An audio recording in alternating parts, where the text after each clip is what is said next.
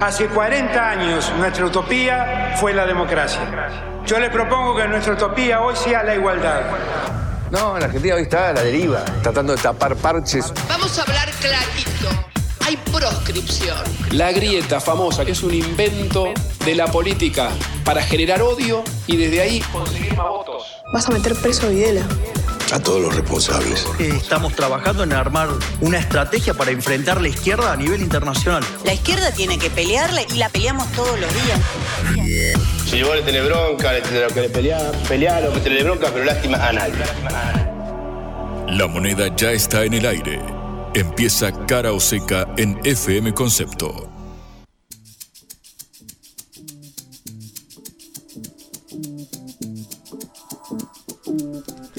Amigos, amigas, muy pero muy buenas tardes. Les damos la bienvenida a Cara o Seca a esta producción de la Agencia Internacional de Noticias Sputnik. Estamos en vivo hasta las 6 de la tarde. Mi nombre es Juan Lehmann y nos hacemos compañía en este día eh, feriado, una jornada, bueno, ya sabemos, muy especial. Ayer ganó las elecciones Javier Milei ser el próximo presidente de la eh, República y bueno, hay un montón de datos para eh, desglosar. Estuvimos ahí cubriendo la elección durante toda la jornada la verdad es que fue un aluvión. Más de 11 puntos de diferencia obtuvo el líder de la Libertad eh, Avanza, cosechando algo más de 55 eh, puntos frente a un Sergio Massa del 44,3. Fue realmente categórico el triunfo, ganó en 21 de los 24 distritos eh, electorales, revirtió el resultado de las generales, logró eh, reunir el apoyo que, bueno, en términos formales le había dado Mauricio Macri y Patricia Burrich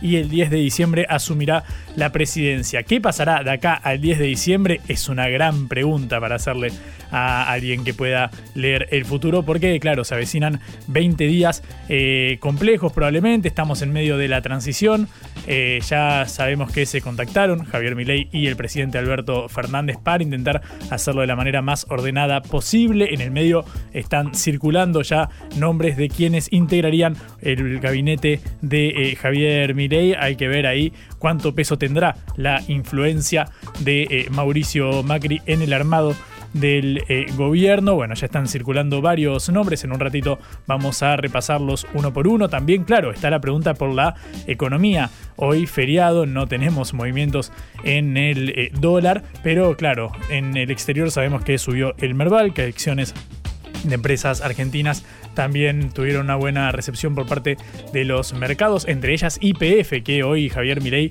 ratificó que sería privatizada, lo mismo que ciertos eh, medios eh, públicos. Bueno, hay un cúmulo de novedades para repasar y a ello vamos a abocarnos ahora. También, claro, obviamente uno preguntaría qué pasa que en Cara o Seca no estamos hablando de internacionales. Y bueno, ¿sabes lo que pasa? Es que vas al portal de cualquier medio internacional y la Argentina aparece ahí rankeando alto porque sin lugar a dudas es una de, los, de las elecciones más eh, trascendentales, al menos a nivel regional, sin dudas, por bueno, la irrupción de este fenómeno libertario en el país, así que invito a cualquiera que vaya a cualquier portal de medios del exterior, los estaba repasando recién antes de entrar al aire. Y se habla nada más y nada menos que del eh, fenómeno Milei y eh, la libertad eh, avanza. Bueno, ahora en un ratito ya nos ponemos a desglosar las implicancias de esto. Vamos a tener la oportunidad de hablar con alguien cercano a Javier Milei por una pregunta que creo que ya asoma en el horizonte más próximo, que es qué pasará con la gobernabilidad, qué pasará con el diálogo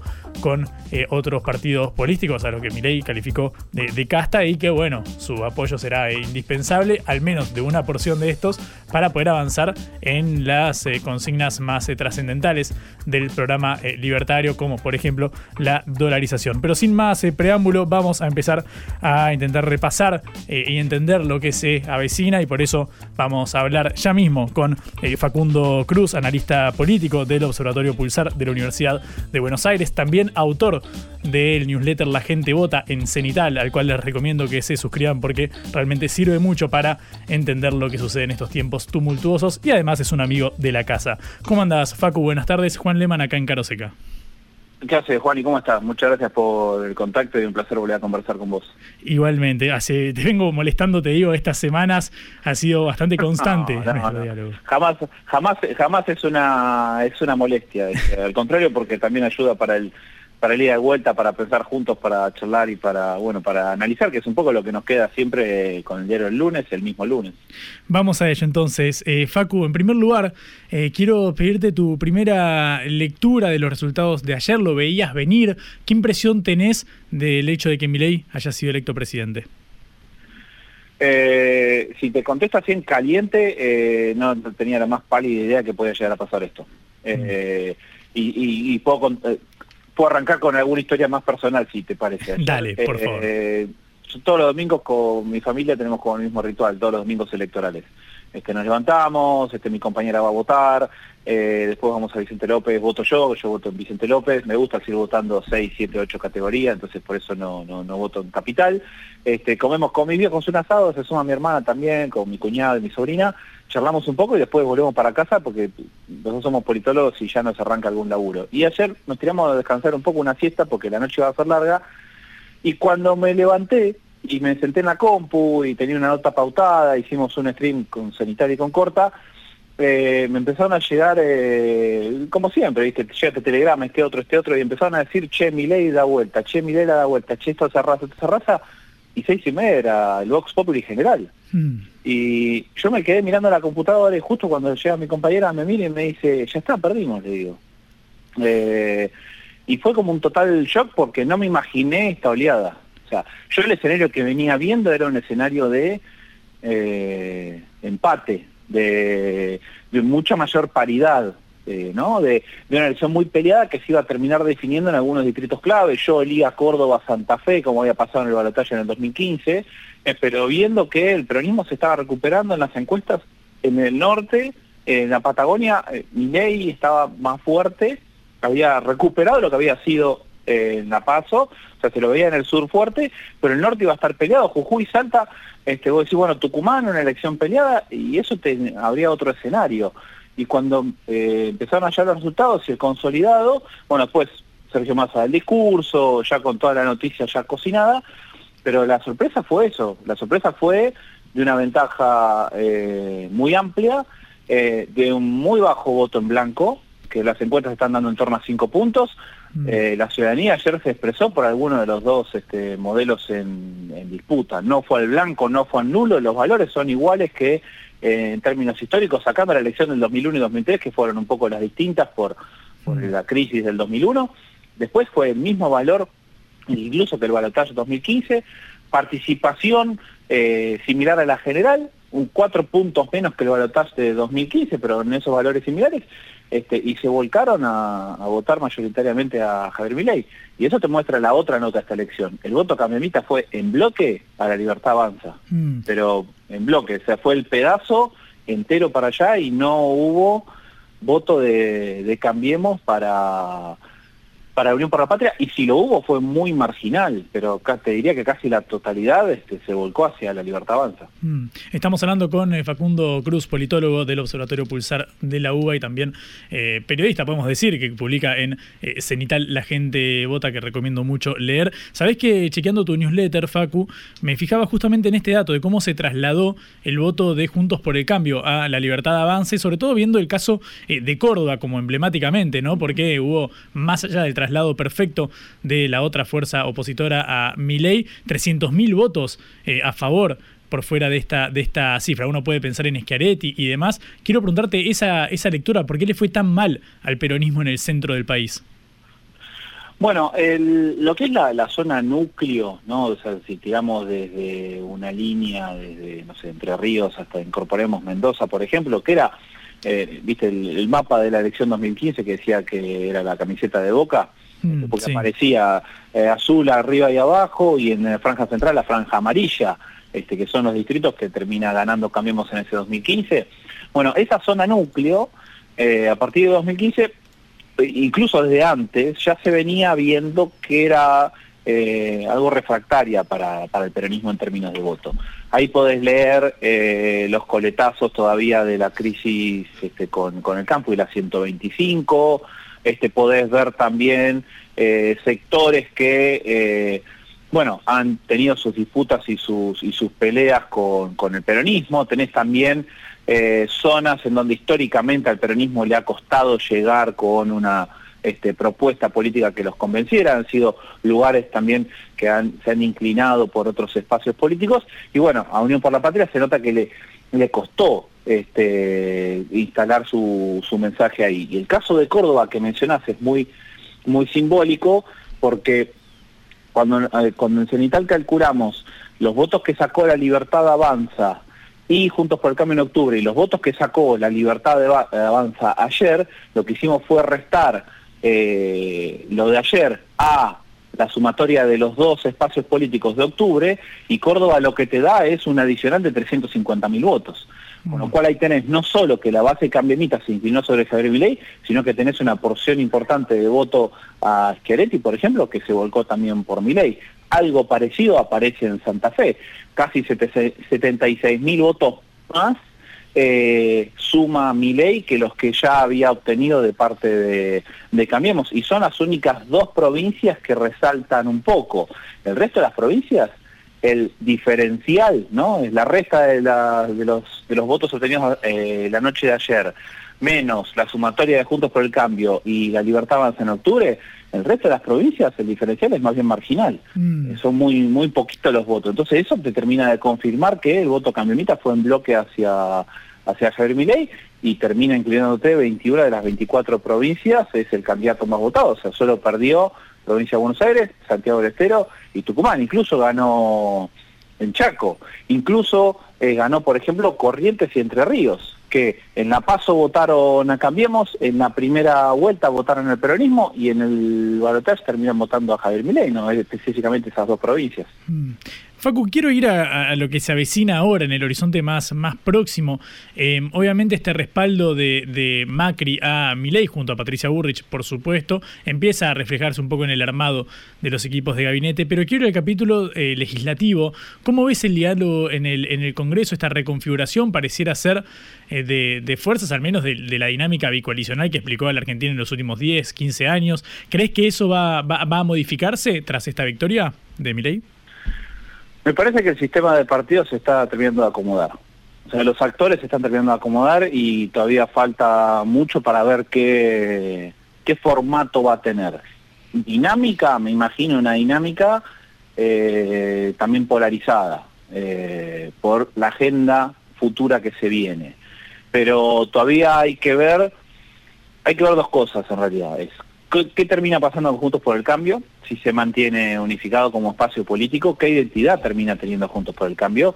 Si hay una parte, o sea, si identitariamente y políticamente va a mantenerse unido y se dará libertad de acción para que algunos de este, los legisladores acompañen a la libertad avanza, o bien si se rompe el bloque y se arma un interbloque entre Juntos por el Cambio, la parte de Juntos por el Cambio que colabore con mi ley y la libertad eh, avanza, eh, todavía eso me parece que está, está veremos y hay que esperar a que pasen eh, algunos días todavía. Hay que considerar que hoy es feriado, entonces no tenés este movimiento en los, en los, en los mercados, hay que ver cómo reaccionan los, este, los bancos a, a la, noticia, se lo vamos a estar viendo mañana. Me parece que la agenda esta semana va a ser más económica, mm. sobre el final de la semana va a empezar a aparecer una agenda política un poco más, más clara, este, y tal vez semana que viene, se viene la transición también, entonces mucho más tiempo no no hay, pero eh, creo que hay que ver qué pasa con Junto por el Cambio. La otra actor para ver es qué pasa con Unión por la Patria, qué pasa con el peronismo.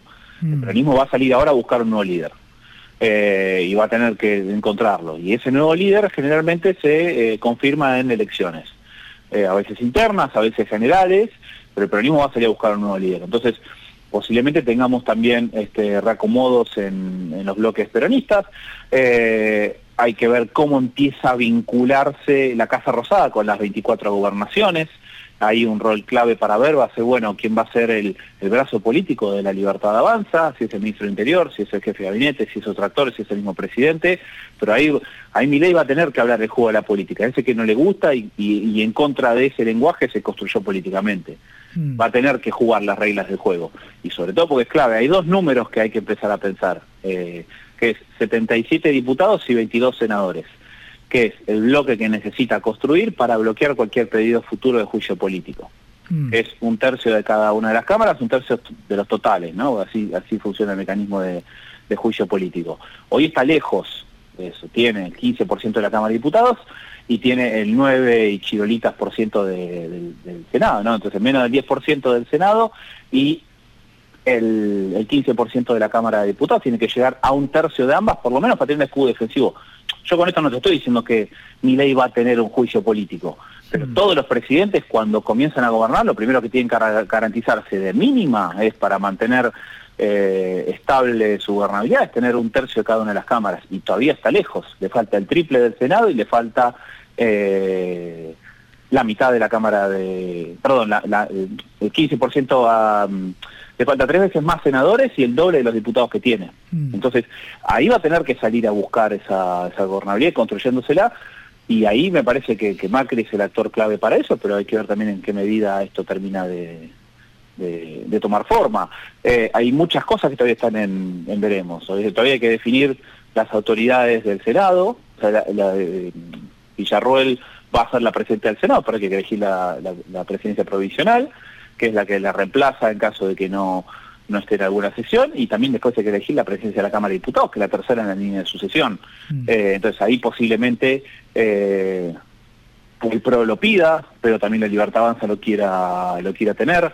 Entonces todo ese acuerdo que fue electoral en su momento, ¿no? Lo que ya se conoce inmediatamente como el pacto de Acasuso. Eh, Ahora que ya tiene estado público, ahora tiene que convertirse esto en alguna en un acuerdo eh, de gobernabilidad de alguna manera. Y hay que ver entonces si ese cálculo político electoral que hicieron Macri y Burrich ahora tienen deseo de avanzar más allá y convertirlo efectivamente en un acuerdo de gobierno y en qué medida Javier Milei y su espacio lo aceptan. Entonces ahora se viene la, la prueba de fuego para Libertad Avanza para que va a ser su prueba de maduración política, si tiene las condiciones para salir a jugar el juego de la política que tanto han denostado. Facu, dijiste un montón de cosas eh, interesantes. Quiero empezar por una que me parece quizás la, la central, pensando justamente en la cuestión de la gobernabilidad. Obviamente la prioridad, como bien marcaste, es atajarse frente a la posibilidad de un potencial eh, juicio político, pero bueno, también está el capítulo de cómo implementar las eh, medidas que promete hacer y que, bueno, necesariamente deberían pasar por, el, por el Congreso o al menos tener el respaldo de algunos gobernadores con poder territorial. Y en ese marco te pregunto cómo es la configuración al interior de, de Juntos por el Cambio, porque la verdad es que es un bloque eh, minoritario, podríamos decir, porque es del PRO, ni siquiera del, radicalismo, el que se ha volcado por, por Milei, más allá de lo que haya sucedido con la base electoral. ¿Cómo es el diálogo ahí entre el radicalismo y el gobierno, entre el radicalismo y el PRO? Eh, bueno, todavía no hay señales claras de cómo puede llegar a ser. Me parece que balotaje fue como la última pelea entre halcones y palomas.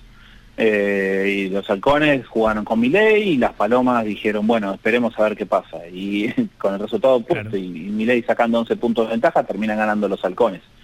Eh, un poco son las reglas del juego político, ¿no? Cuando vos haces alguna apuesta en elecciones, ocurre eso.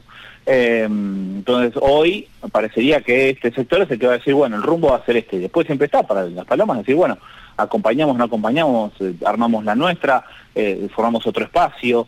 Eh, ahí hay que ver cómo van a terminar tallando y qué van a decidir hacer Horacio Rodríguez Larreta, Gerardo Morales, Martín Lustó, son actores que de alguna forma públicamente habían aparecido como quien quienes no iban a acompañar la decisión de Mauricio Macri la presentaron como una decisión individual de él.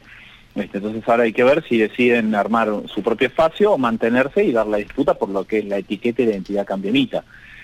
Hay muchas cosas que todavía faltan definir. Por ejemplo, la presidencia de la Unión Cívica Radical, que se renueva ahora en diciembre, se acaba el mandato de Gerardo Morales. Una cosa hubiera sido que Milei haya perdido. Gerardo Morales se puso al frente de la campaña este, por no votar a Milei. No llamaba abiertamente para votar a Massa, pero decía de no votar a Milei. Eh, entonces ahora se acaba su mandato y visto que el resultado es que Milei ganó por 11 puntos también, posiblemente la UCR busque un presidente de partido que no digo que sea amigo eh, de toda la vida de la libertad avanza, pero sí que no tenga tanto tanta resistencia eh, para, para negociar acuerdos con, con el presidente con el presidente electo, porque acá hay una realidad. Si el voto cambiemita se trasladó en bloque hacia Javier Milei, eso significa que ese voto cambiemita ya no, ya no es un voto que es, bueno, hay parte de voto pro y parte de voto radical, es voto cambiemita, pero asumís que en su interior ya hay voto radical votando a Javier Milei. Entonces vos como dirigente de la Unión Cívica Radical ya no puedes estar planteando, no, bueno, se nos fueron en contra de nuestro partido, nos criticaron, somos sus rivales políticos, nos eligieron como tales, pero hay votantes radicales que votaron a Javier Milei. Entonces vos como dirigente partido tenés que tratar de entender esa, esa, esa lógica porque después tenés que seguir administrando y gobernando tu partido. Por ahí tenemos un presidente de la Unión Cívica Radical eh, que pueda llevarse un poco mejor con el presidente electo. Y lo otro es que están todos esperando a ver, bueno, cuáles van a ser las primeras medidas, cuáles van a ser las primeras decisiones.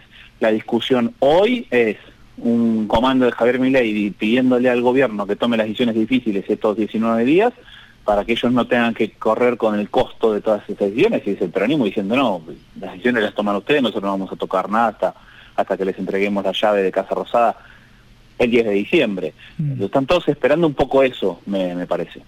Em, Facu, dos últimas eh, preguntas. La primera, tengo dos fotos en las que estoy pensando. La primera, fotos en términos metafóricos, por supuesto. La primera en el hecho de que en 2015 ganó la, oposición, el oficialismo no pudo reelegir. En 2019 lo mismo, ahora en 2023 lo mismo, por lo cual hay, claro, al menos de contento con la administración del Estado. Y por otro lado, el hecho de que múltiples organizaciones de la, de la sociedad civil se volcaron a favor de, Sergio Massa en el último tiempo, incluso la sociedad rural, la mismísima rural. Eh, llamando a votar a un peronista, eh, y esto parece no haber movido el amperímetro, con lo cual también no sé si es una dislocación entre eh, la, relación al menos entre la dirigencia y los dirigidos, pero todo esto lo inscribo en el marco de que Milei llega a la presidencia prometiendo casi romper con todo y empezar de nuevo con una motosierra en la mano. Los 100 días de gracia que suele tener un presidente que tanto se habla de los primeros tres meses de gobierno para implementar sus políticas, ¿crees que Milei va a contar con ese mismo margen ante una sociedad que parece eh, desencantada con, los dirigentes? Porque es cierto, Milei es un outsider, pero dentro de poco va a dejar de serlo una vez que tenga la, banda presidencial eh, colgada. ¿Cómo ves ese diálogo de Milei con esa gobernabilidad? No, creo que Milei arranca con mecha más corta que la que han tenido otros presidentes electos. Primero por, bueno, esta mayoría que tiene que construir rápidamente, eh, y segundo porque el, si, si seguimos en la hipótesis de que con todo lo que dijo y todo lo que puede llegar a afectar al régimen democrático argentino, incluso con esa campaña, eh, la mayoría de la ciudadanía eh, es un balotaje, ¿no? Pero si vas a ver números, por ejemplo, es el 55% es más que el 54% de Cristina son dos elecciones distintas, ¿no? Uno es un balotaje y el otro fue una primera vuelta. Son dos contextos distintos, pero si vos lo vas a ver en la distribución matemática, eh, el apoyo que logró fue, eh, fue masivo. Y si logró ese apoyo, entonces esa misma ciudadanía va a estar demandándole soluciones este, rápidas, porque eh, de alguna manera se tragan el sapo bueno, dijo todo esto, pero todo esto no le importa, necesito que acomode la economía. Mm. Eh, sobre todo con tanto actor, como vos mencionabas recién, eh, alertando sobre cuidado con esto, cuidado con otro, cuidado con esto, cuidado con otro, y que en ese contexto igual haya sido el más votado y por una abrumadora mayoría. Con lo cual eso te da la pauta de que la mecha es más corta. Eh, yo creo que las decisiones difíciles se estarán tomando en las próximas semanas y me parece que se van a empezar a demandar ciertos resultados en los próximos meses. Ahora, bueno, se viene el receso de verano en Argentina, las vacaciones, eh, etcétera, este, y marzo vuelve a retomar toda la actividad, pero vos tenés estos dos o tres meses para estar tomando decisiones para de alguna forma empezar a mostrar resultados ya, la ciudadanía se lo va a mostrar. Ellos ya abrieron un poco el paraguas de que estas reformas van a llevar tiempo, ¿no? Entonces, ¿va a llevar tiempo? Bueno, sí, perfecto, pero la ciudadanía no tiene para esperar hasta la próxima elección legislativa para ver si ahí empiezan a verse los resultados. Me parece que el margen de tolerancia este será el semestre que, este, que viene. Y ahí, bueno, esto que decía vos recién, ahora mi ley ya es casta, la libertad avanza ya es casta, ya son parte del sistema, ahora tienen que empezar a, usar la, la botonera. No hay este, mucha innovación política para que eh, convencer a la ciudadanía de que bueno que tengan paciencia todo le van a demandar soluciones muy rápidas Mm. Facu, ahora sí, eh, la, última eh, pregunta vinculada a la, oposición, ahora al peronismo y cómo se, se reordene. ¿Ves posibilidad de que haya algún, alguna cierta tensión social al inicio? ¿Cómo crees que se va a administrar ese tema de la, la protesta popular o la salida a las calles eh, y demás? ¿Ves posible que haya escenas de confrontación como bueno las que uno espera que no, no, sucedan, por supuesto? bueno, si si la decisión es ir a fondo, ir duro y utilizar los recursos del Estado para implementar un plan de, gobierno, eh, la conflictividad social puede llegar a aumentar porque van a estar eh, tocando y afectando intereses. O sea, si la decisión es ir por un ajuste total y radical, este, va a haber una reacción inmediata. Eh, el tema va a, creo que todo gobierno que quiere tomar malas, perdón, todo gobierno que planea tomar decisiones que pueden ser evaluadas como malas y afectan muchos intereses, lo que tiene como objetivo siempre es tratar de que esos intereses se vayan afectando paulatinamente y no todos juntos para que no se termine una, coalición social en tu contra, muy rápido. Entonces, eh, si van a estar tomando decisiones difíciles, imagino que lo van a tratar de hacer eh, asumiendo que no todos los actores corporativamente van a salir a enfrentarlos en este, con movilizaciones, huelga, protesta, etcétera, porque si eso empieza a generarse y eh, movimientos sociales, sindicatos eh, y otro tipo de organizaciones empiezan a encontrar una agenda común eh, de, protesta, es el peor escenario para un gobierno que, como te decía recién, arranca con una base inicial política baja. ¿Tiene legitimidad electoral? Sí, altísima, pero la base de legitimidad política es más bien baja. Entonces, si vos además no tenés una protección política en ese sentido, este, el gobierno puede llegar a tener sus, dificultades. Mm. Pero bueno, todo esto calculo que lo vamos a ver cuando eh, los dirigentes empiecen a tomar decisiones y a emitir sus posicionamientos. Este, yo hasta ahora no me he encontrado con ningún dirigente nacional eh, saliendo a plantear, bueno, ahora vamos a hacer esto, ahora vamos a hacer lo, otro. Creo que todos están esperando un poco a ver cómo decanta la cosa. Facu, muchísimas gracias por, tu tiempo, es clarísimo lo que decís y da, para pensar, así que te seguimos leyendo en Cenital. Te mando un abrazo enorme y gracias por todo. Gracias Juan, un abrazo y hasta la próxima. Facundo Cruz, politólogo del Observatorio Pulsar de la Universidad de Buenos Aires, analizando el triunfo de Javier Milei, que será el próximo presidente de la Nación, acá en Cara Seca. Cara o Seca. En el foco. Seguimos en Cara Oseca, 32 minutos pasan de las 5 de la tarde. Una cortita, recién hace minutos nada más del equipo económico de Sergio Massa, de su equipo de prensa, eh, confirmaron que ya el ministro de Economía, Sergio Massa, eh, se reunió con su equipo y puso a disposición del presidente Alberto Fernández el equipo para la transición en materia económica. Estará liderado por Gabriel Rubinstein, el actual secretario de Política Económica, es decir, el viceministro de Economía y por Miguel Ángel Pelle, el titular del Banco Central, además de Leonardo Madcur, el jefe de asesores de Sergio Massa. Unos minutos después, a las 17.09 enviaron este mensaje. Nueve minutos después confirmaron que Massa sigue al frente del Ministerio de Economía después de todo el ruido que se había levantado ayer anoche después del triunfo de Mirei y la catarata, por supuesto, de especulaciones. Bueno, esta es la información que dan ahora desde el gobierno. Massa sigue en economía y puso a disposición del presidente del equipo de transición. Volvemos entonces a las novedades eh, políticas. Vamos a seguir habitando el mundo del gobierno que se viene ahora encabezado por Javier Milei y en línea tenemos a Oscar Sago, que es diputado electo de La Libertad Avanza. Ya hemos hablado con él hace unos días y ahora, después de la victoria, tiene la gentileza de atendernos. Oscar, buenas tardes, ¿cómo estás? Juan Leman acá en Caroseca. Hola, ¿qué tal Juan? ¿Cómo, cómo están ustedes? Bien, eh, Oscar, eh, bueno, en primer eh, lugar quiero preguntarte cómo, qué sensación tenés después de, este, de este triunfo, que la verdad es que sí, ha sido eh, categórico a, nivel, a nivel nacional. ¿Qué imaginas para lo que viene ahora? La verdad que sí, fue categórico.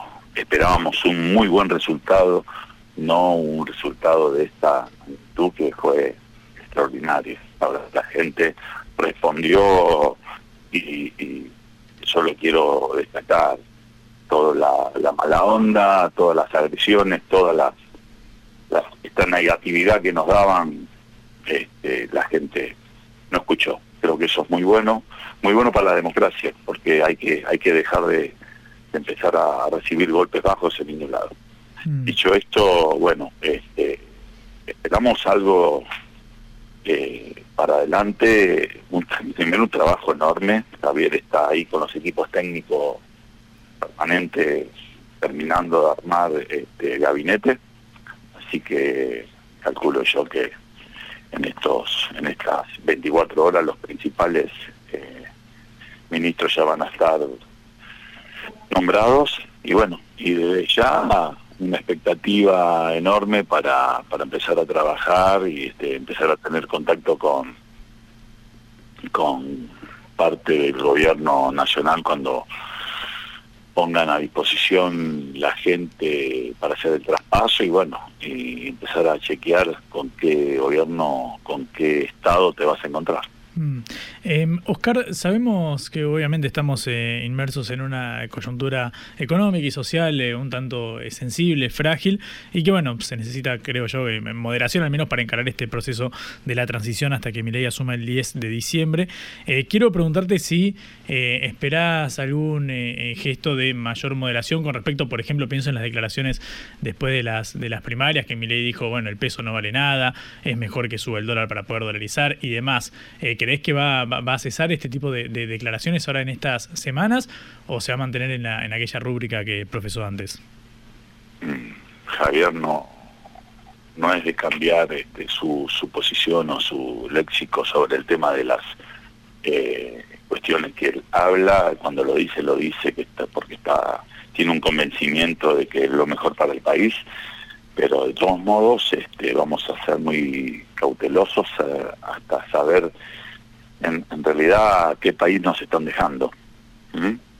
qué gobierno, más que nada, qué Estado estamos teniendo, es el Estado Nacional el que después, una vez que te sentás y ves el canta claro de todo, de todo el gobierno que te están dejando en todas las áreas. Así que bueno, este, hay que ser, porque empezar a hablar, a decir qué vamos a hacer, o de cada empresa, de cada ministerio, este, cuando no sabes con lo que te encontrás. En realidad es eso todos los días, desde hace no menos de, un mes nos estamos enterando de cómo se van creciendo las plantas permanentes, cómo van creciendo todos aquellos lugares que fueron en algún en algún lugar saqueado, se ha quedado una línea de, de plantas y todo eso y no sabemos, la verdad que uno no sabe con qué todo el día. Esto va, variando y va cambiando día a día. Todos los días te enterás de un, de un ministerio distinto, de un lugar, una repartición distinta, cómo va creciendo. Así que este, si no quiero decir blanco ahora y dentro de un rato te tengo que contar que es gris y mañana te tengo que contar que es negro. La verdad que no, no es bueno, porque en realidad Javier tiene la idea también de empezar a cuando empiecen los equipos técnicos a hacer las transferencias de los ministerios y del Estado en su conjunto, ahí va a ser un análisis y va a decir qué país no dejaron. Estamos hablando con Oscar eh, Sago, legislador porteño, ahora diputado nacional electo de La Libertad Avanza. Eh, Oscar, sabemos que están circulando eh, nombres ahora sobre el equipo de eh, Javier Milei, algunos confirmados, otros en danza todavía. ¿A vos en el, en el, en el Congreso te está, se acordó que vos fueras el titular del bloque de La Libertad Avanza en la Cámara Baja? Cero charla tenemos, este, eso le compete al Poder Legislativo.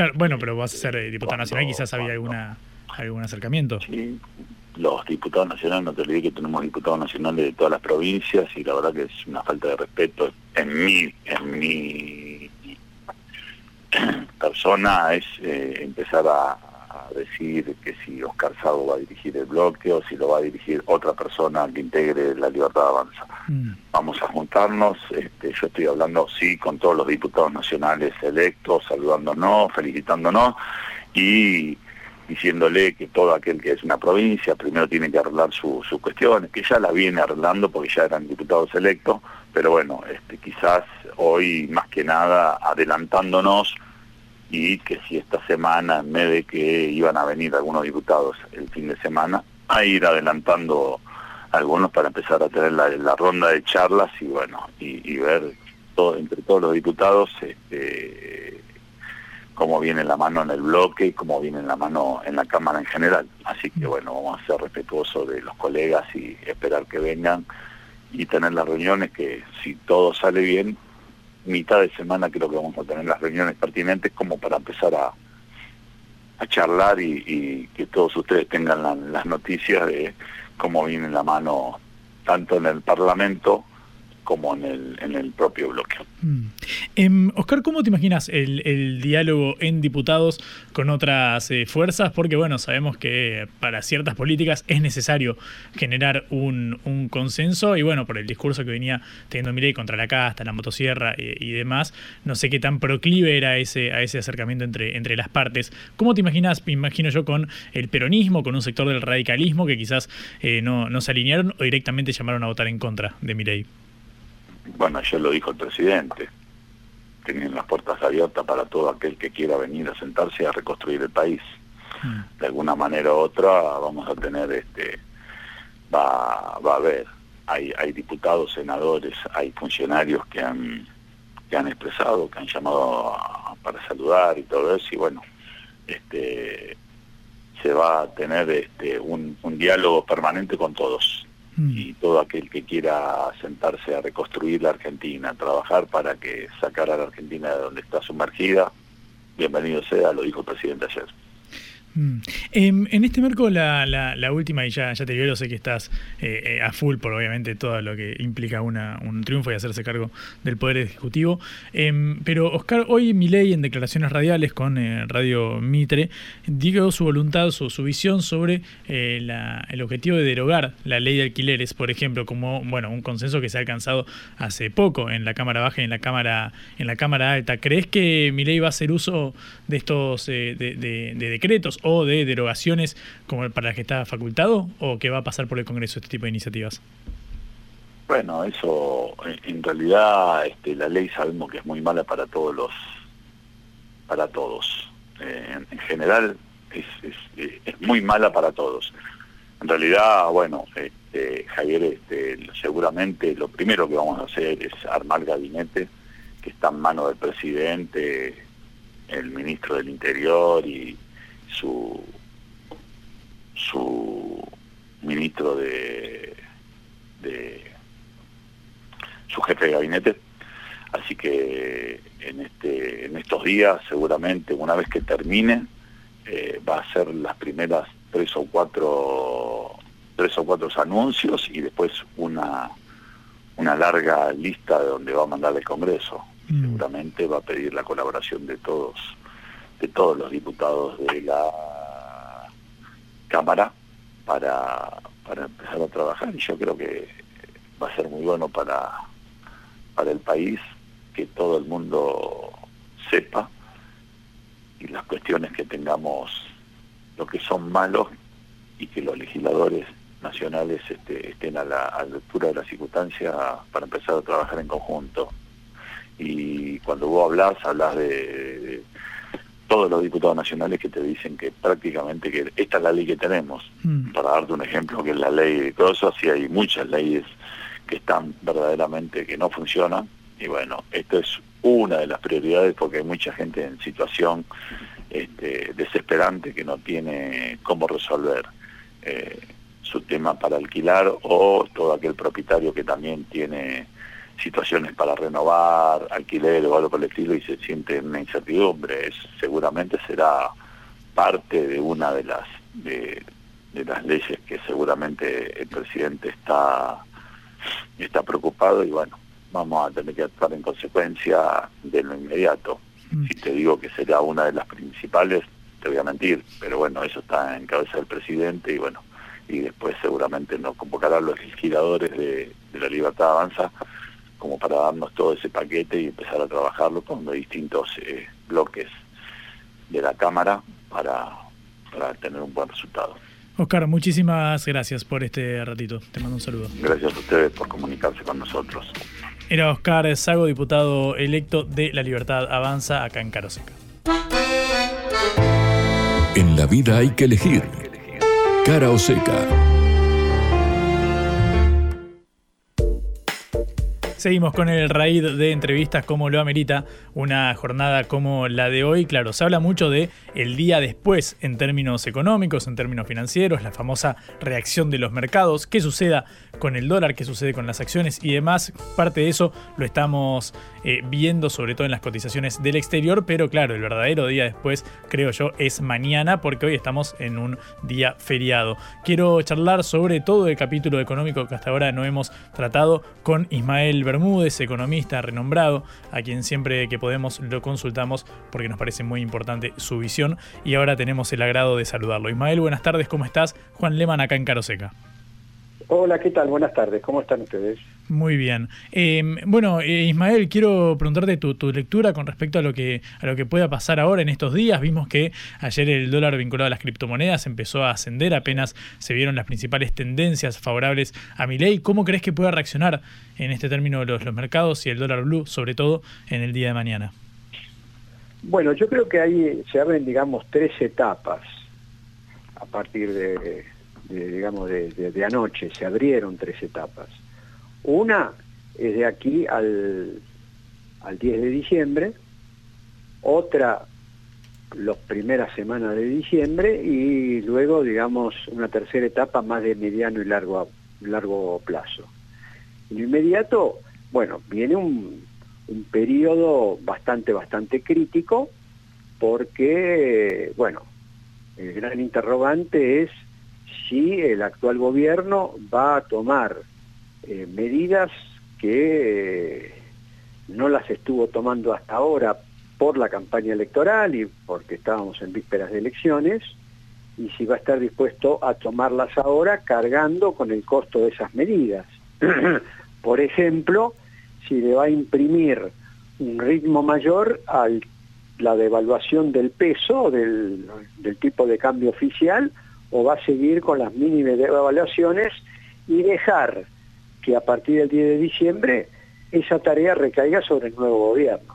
Mm. Esto es muy importante por el hecho de que en este periodo tan pero tan crítico es muy probable que el Banco Central pase a tener menos reservas de la que tiene hasta ahora y que está, están en rojo.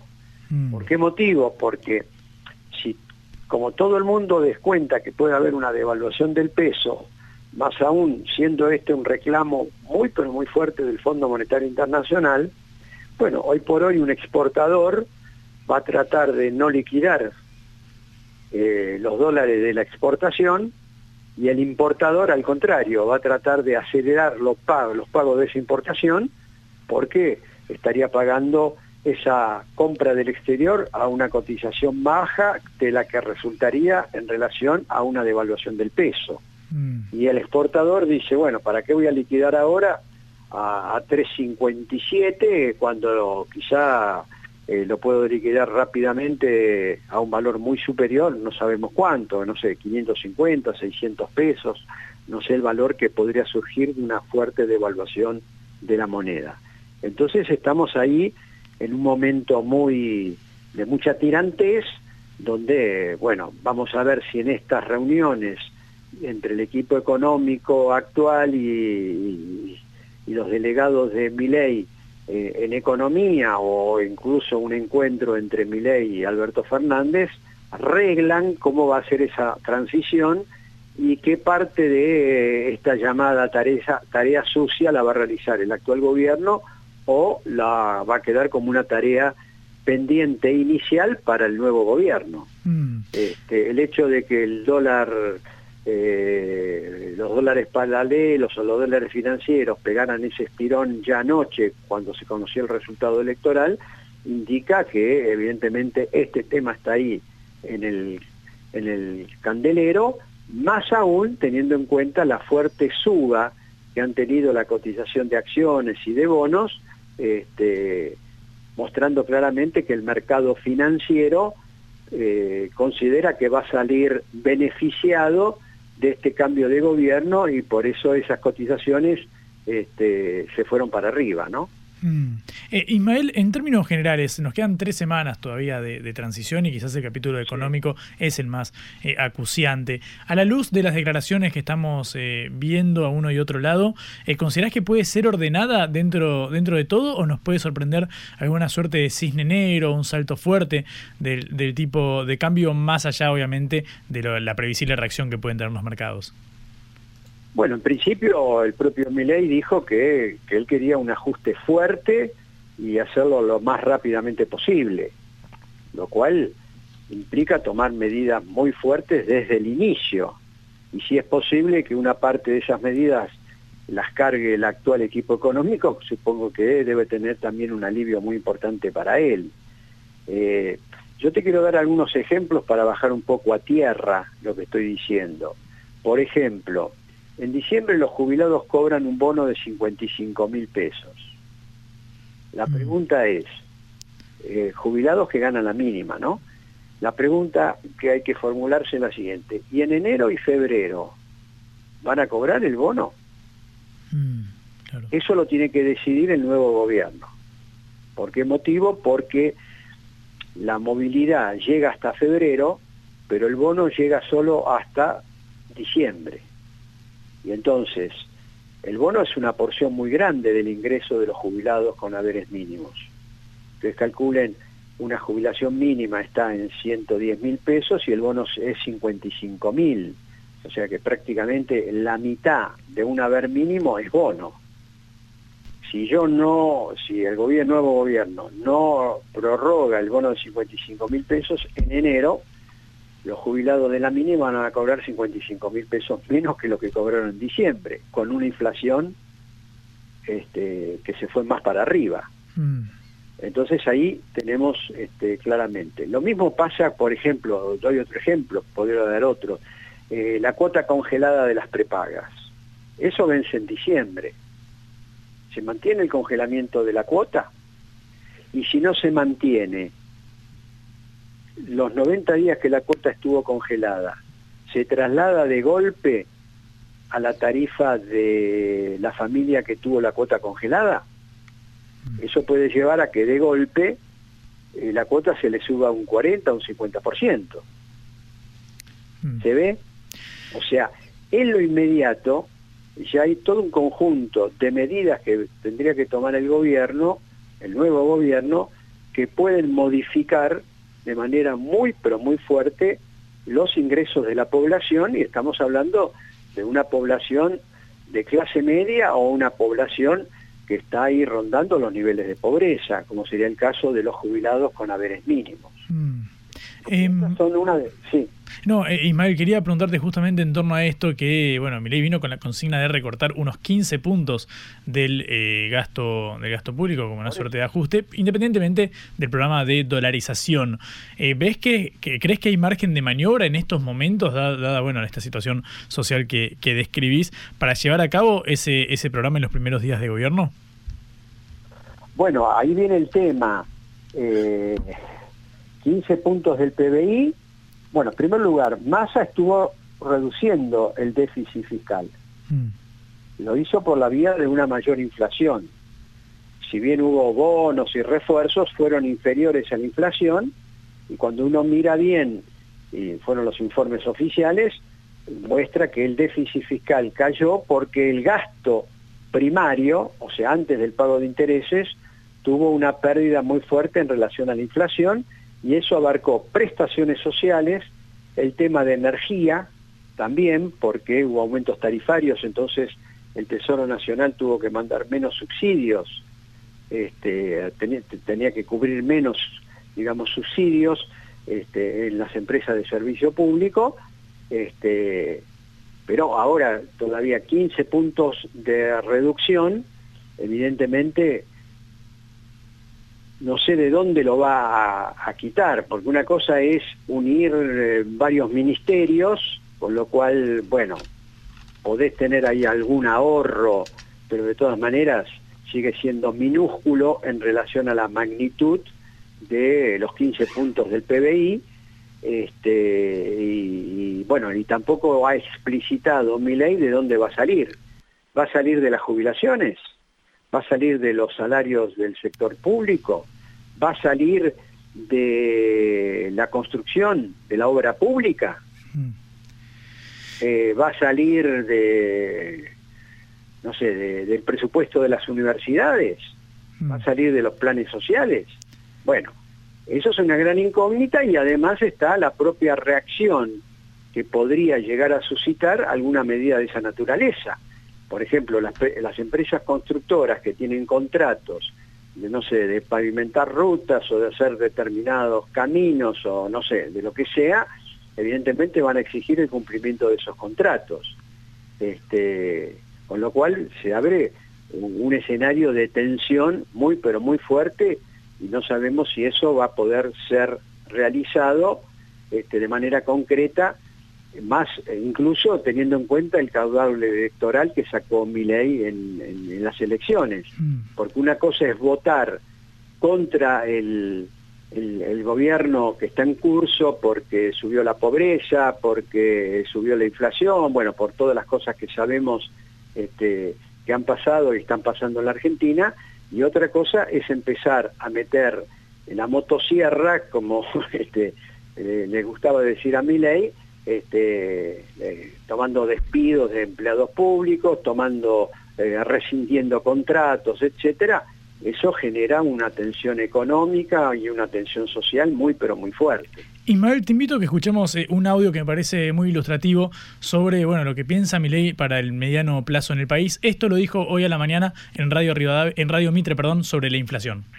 Empíricos Argentino dice que si vos cortás hoy con la emisión monetaria, ese proceso tarda entre 18 y 24 meses. O sea, un año y medio o dos. ¿Para llegar a qué números más o menos? Para destruirla. Bien. Para llevarla a los niveles más bajos internacionales. Bien. Eh, eh, ¿Pensás en un plan de shock por ejemplo, eh, del CEPO, ¿pensás en una salida rápida? Primero hay que arreglar el problema de las LELIX. Nosotros, si vos no arreglás el problema de las LELIX y abrís el CEPO, te vas a una hiperinflación. Entonces, primero tenés que resolver el problema de las LELIX. Nosotros tenemos un claro plan de cómo resolverlo bueno, esto, esto decía eh, Javier Milei sobre el tiempo que requeriría poder estabilizar la economía y bajar la inflación. ¿Qué opinión te merecen estas, estas opiniones? ¿No, esta, perdón, esta lectura. ¿No tendría una, una fuerte recesión este programa de implementarse? Bueno, lamentablemente no dijo que cómo va a resolver el problema de la LELIC. Dijo, yo tengo un plan para resolver el tema de la LELIC, pero no le repreguntaron, y bueno, ¿en qué consiste ese plan? para saber qué es lo que tiene en mente en relación a ese tema. Hmm. ¿Está claro? Porque él dice que ese es un elemento clave para empezar a bajar la inflación. Ahora, ¿en qué consiste? ¿Va a tocar los depósitos de, bueno, de los argentinos, los depósitos que tienen en los bancos? Porque hmm. la contracara de las LELIX son los depósitos que hay en el sistema financiero argentino.